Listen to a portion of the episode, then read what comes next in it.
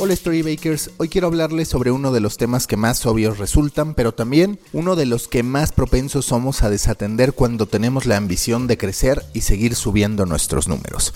Es algo natural, está clavado en el ser humano el deseo de tener más, aunque ello muchas veces implique desatender aquello con lo que ya contamos. El problema es que podemos entrar a un juego de sumas y restas que puede acabar en muchos dolores de cabeza para nosotros, es decir, en números rojos. Analicen lo siguiente, la palabra de siempre en un negocio es crecimiento. Son muy pocos los que se conforman con determinada base, los que se dicen que más vale retener a los que están que ir por los nuevos.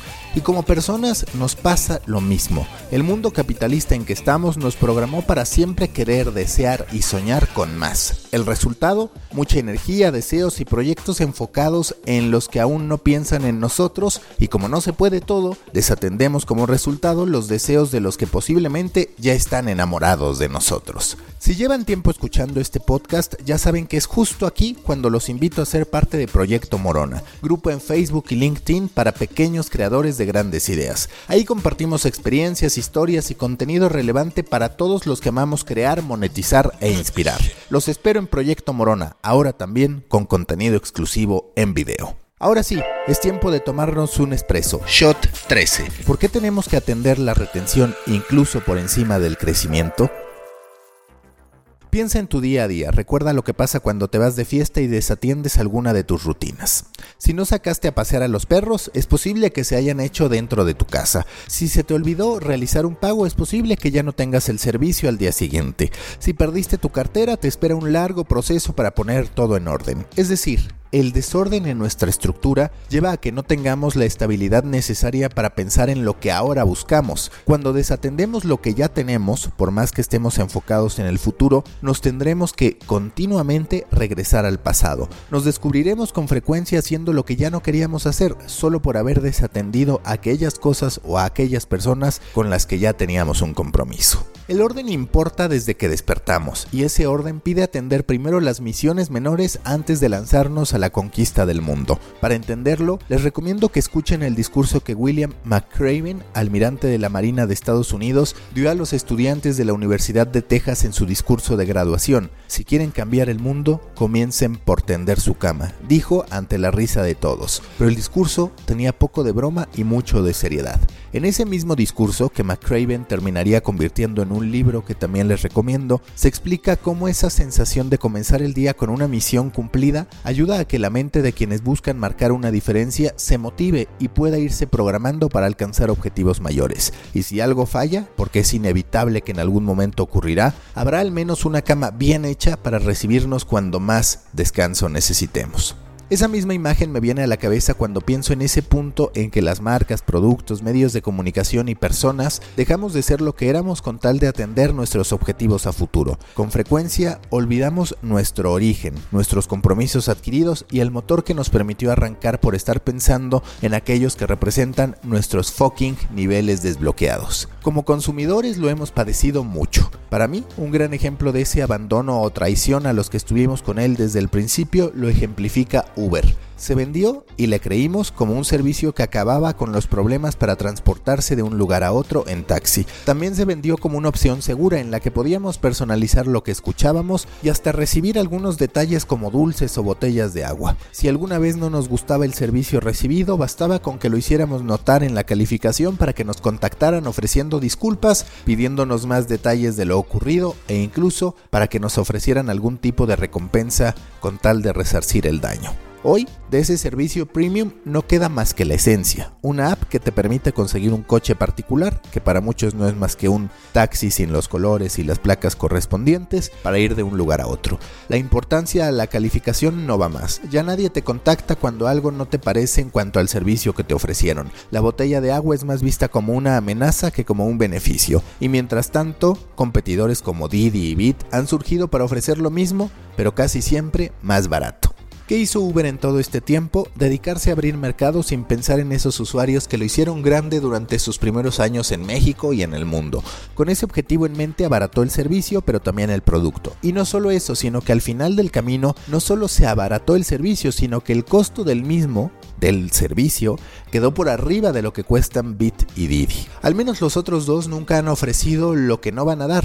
A todos nos queda claro que Didi y Bit no hacen más que ofrecer la alternativa de conseguir un transporte particular a través de una app, pero nunca se presentaron con algún otro tipo de beneficio, nunca construyeron una comunidad que lo siguiera por algo más que esa necesidad básica de ir de un lugar a otro en un coche particular que no fuera un taxi. Netflix es otro caso, nos enamoró con maratones de series cada fin de semana. Por un momento pareció viable un modelo en el que no tuviéramos que esperar 7 días para ver un nuevo episodio de una de nuestras series favoritas. Creó una tendencia mundial con la presentación de Netflix Originals, el sello con el que presenta las producciones que solo viven a través de su plataforma, pero ahora su modelo de negocio se ve desafiado. Ha prometido ser más recatado con el gasto, anticipa que cada vez habrá menos lanzamientos del modo en que lo venía haciendo y más bajo el modelo tradicional de ir liberando episodios cada cierto tiempo. ¿Qué puede pasar al cambiar lo que fue para reaccionar ante sus complicaciones económicas y desafíos de mercado, que no solo resulta incapaz de atrapar a nuevos suscriptores, que ya de por sí es una meta complicada tras haber alcanzado el tope en Estados Unidos y quedarse corto en otros mercados, sino que algunos, acostumbrados a recibir determinado tipo de oferta, decidan que este nuevo modo de liberar series y la potencial reducción de estrenos de series originales no sea lo suficiente para ellos, por lo que podrían elegir irse a otra plataforma.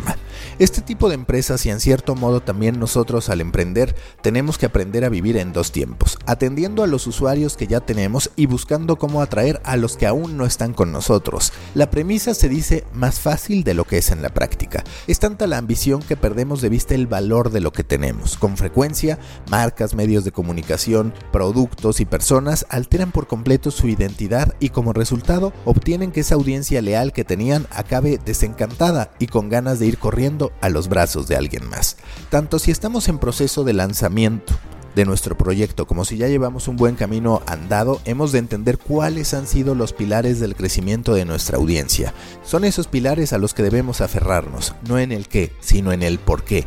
Lean Start With Why con Simon Sinek, libro que ya incluso les recomendé en otros espacios. Ahí explica cómo una empresa debe tener la suficiente capacidad para adaptarse a nuevas necesidades del mercado, pero sin alterar sus fundamentos, esos que en el caso de Uber, más que haber sido la de transportar a una persona de un lugar a otro, consistían en ofrecer la mejor experiencia y máxima seguridad para un pasajero en cualquiera que fuera su recorrido. En resumen, el transporte particular era el conducto a través del que se le entregaba al pasajero una oportunidad de concentrarse, descansar, escuchar la música que quisiera, platicar o cualquiera que fuera su deseo durante el traslado.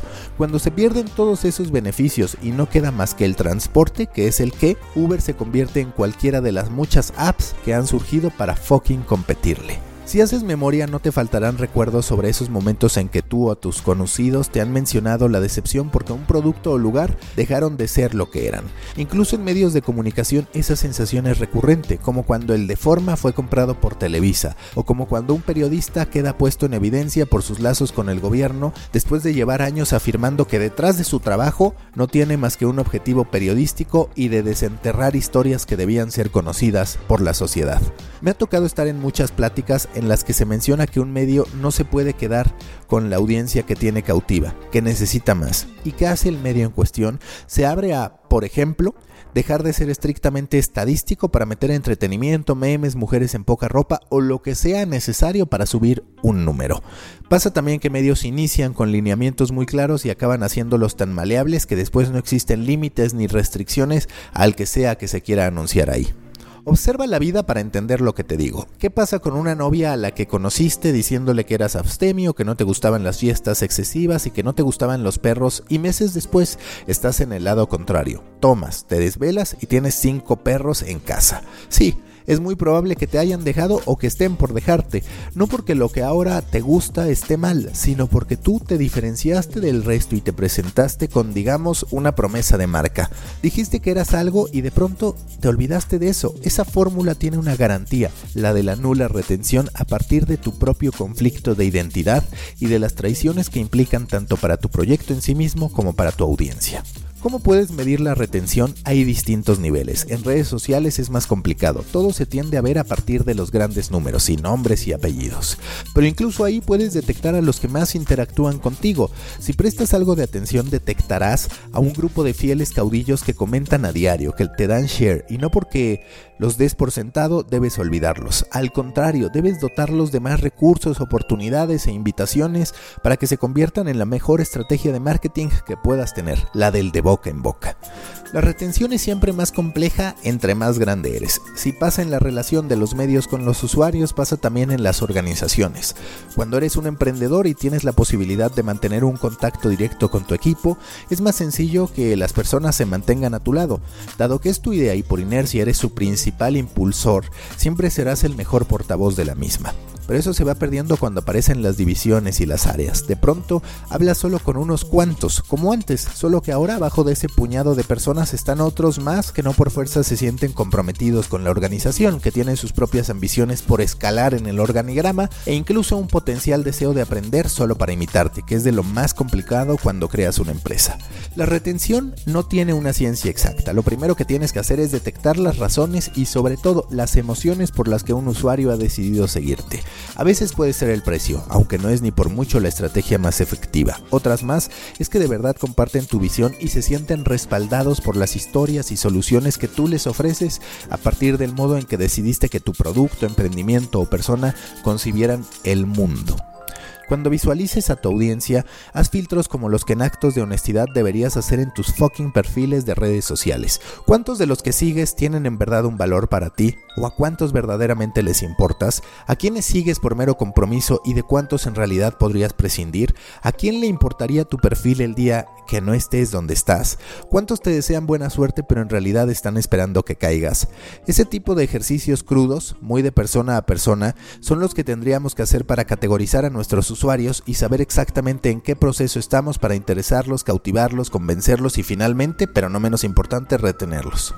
Si estás emprendiendo, preocúpate antes de todo por tener el oxígeno garantizado. Protege como león a aquellos clientes, usuarios y aliados que tengas. Son ellos los que te darán espacio para experimentar sin que tu caída pueda significar la muerte. Si en cambio no haces más que enamorar para después fallar, te acabarás quedando solo. Y si en la vida no por fuerza eso está mal, en los negocios sí que es muy complicado sobresalir sin tener la audiencia mínima viable, que explica Seth Godin en su libro This is Marketing.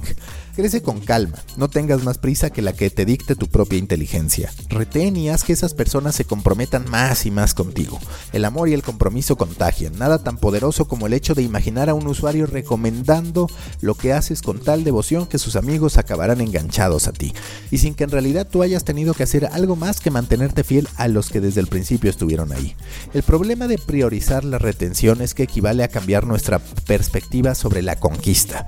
El que sabe tener entiende que el sí, amoroso, a una suscripción o a un registro, no es sino el comienzo de una nueva historia. Para decirlo en términos televisivos, no es sino el desenlace de la primera temporada para llevarnos a la segunda, pero nada garantiza que en esa segunda, ese o esa persona que nos dio el sí seguirá con nosotros. En el camino habrá nuevos pretendientes, entiéndase medios y plataformas o productos que surgirán. O quizás no haya ningún otro, pero nosotros nos encarguemos solos de echarlo todo a perder por nuestra incapacidad de retenerlos. Un verdadero fan no se compra con dinero invertido en Facebook o en Instagram, tampoco con promesas incumplidas o con promesas como las de Uber, que solo cumplimos en un comienzo y que después dejamos de atender solo por haber cambiado de objetivos. El verdadero fan, que es el que necesitas para poder pensar en retención, es aquel al que nunca olvidas, ese que será un personaje de tu historia en la primera temporada, pero también en la segunda, en la tercera y en las que sea que se necesiten para contar tu historia. Cuando emprendas o estés a cargo de un proyecto, recuerda que la relación relación con un usuario es como la que tendrías con cualquier persona. Tienes que cultivarla día con día, hacer lo posible para seguir enamorando a tu audiencia, recordar siempre las promesas que hiciste y evaluar cómo ir más allá de lo que ya ofreces e incluso de lo que el otro ya te está dando. Storybakers hasta aquí el treceavo shot del expreso. Recuerden que estoy a su disposición para consultorías, conferencias, eventos o interés por patrocinar este y otros fucking espacios de Storybaker en maca.storybaker.co maca.storybaker.co, así, sin la M al final. También los espero en Proyecto Morona, pequeños creadores de grandes ideas, grupo en Facebook y LinkedIn con contenido exclusivo. Nos escuchamos en la próxima gran historia que tengamos por contar.